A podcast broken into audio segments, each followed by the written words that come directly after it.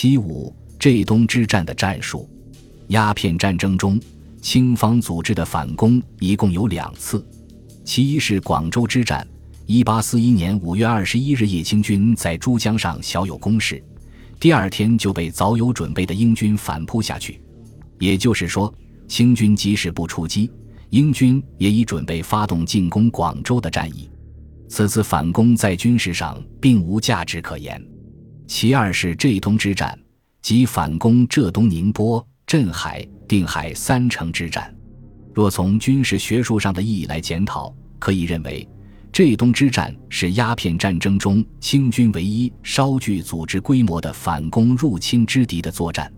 然而，就是这次重要的战役，组织指挥却相当拙劣。分析此次战役，可以透视出清朝内部的许多问题。